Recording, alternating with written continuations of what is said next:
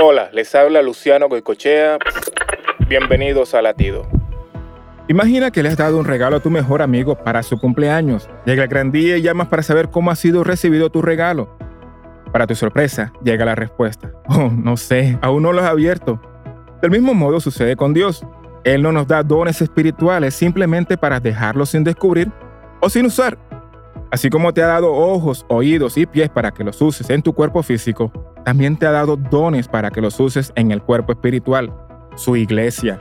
¿En qué áreas del ministerio te ha dotado Dios? ¿Se ha estado beneficiando tu iglesia o comunidad del uso de estos dones? ¿O todavía están envueltos y sin usar? Si no sabes, te invito a que hables con tu pastor o un amigo cercano sobre la forma en la que puedas bendecir a otros con los dones que Dios te ha dado. Para escuchar más latidos, visita salvationarmyradio.org.